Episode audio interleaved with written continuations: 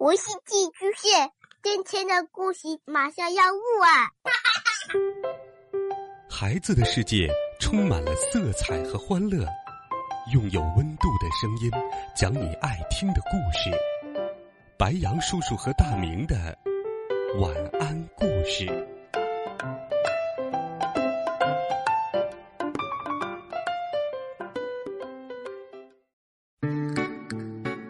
小朋友们好，欢迎收听白杨叔叔讲故事。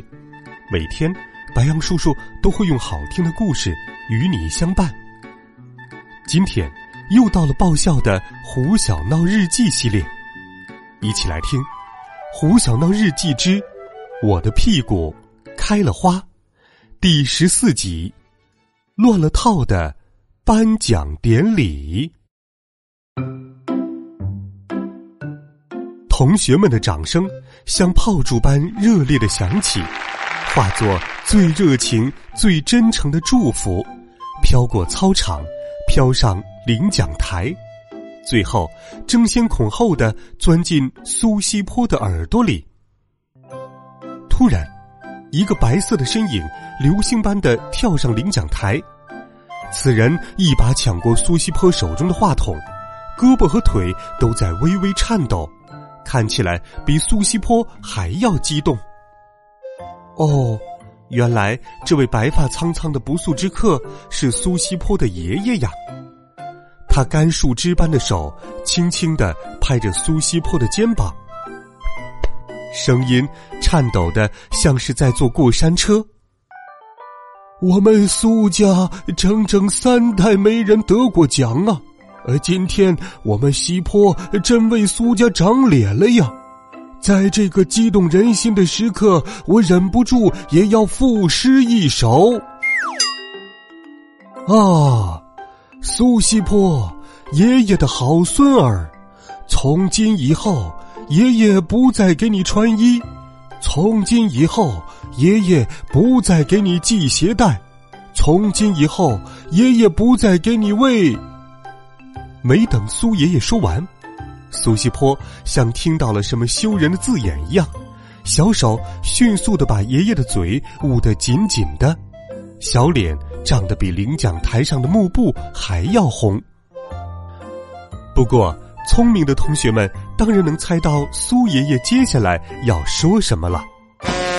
哈哈，同学们笑得前仰后合，肚子都要笑开花了。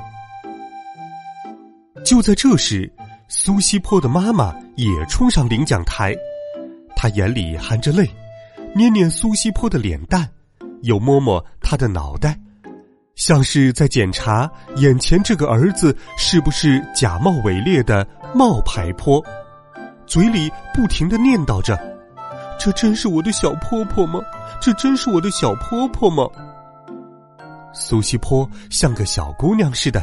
脸红的像猴屁股，害羞的藏进了妈妈的怀里。紧接着，胡妈妈也笑盈盈的向领奖台上的胡小闹走去。胡小闹也得奖了，严厉的胡妈妈还会瞪着眼睛让他的屁股开花吗？当然不会了。胡妈妈现在可是世界上最温柔的妈妈。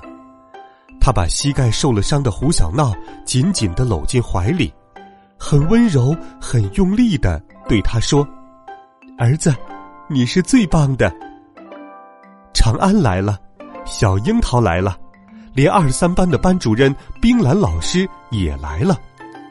领奖台上突然挤满了人，大家说着笑着，脸上洋溢着幸福与快乐。咦？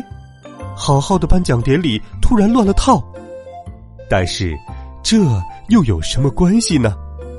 得奖的、没得奖的，发表了获奖感言的、没发表获奖感言的，每个人都很开心，这不是最重要的吗？放学路上，胡小闹、长安、苏西坡三个好朋友，你勾着我的脖子，我搂着你的肩膀。迈着螃蟹似的步子，肩并肩朝前走，后面传来几个小女生悄悄议论的声音：“瞧，那个拿扇子的就是跳绳冠军，他走起路来真像一只小鸭子。那个头发梳的油亮亮的叫胡小闹，他也得奖了呢。长安像是喝了一口老陈醋，心里酸酸的，但是他更多的是为好哥们儿感到开心。苏小王子，采访一下你，刚开始你跳的没有小闪电快，为什么后来又跳的比真正的闪电还要快呢？长安把啃了一半的棒冰举到苏西坡嘴边。苏西坡左看看，右看看，把两个好朋友拽到一个没人的角落，这才放心的说：“说实话。”当时有只可怕的毛毛虫落在我身上了，我拼命的抖啊抖，想把它抖下去，结果嘿嘿，胡小闹和长安像是被真正的闪电击中了似的，愣在那里一动不动了。呜呜，足足过了两分钟，长安才反应过来，不公平呀！呜呜，我也要作诗了。苹果落在牛顿头上。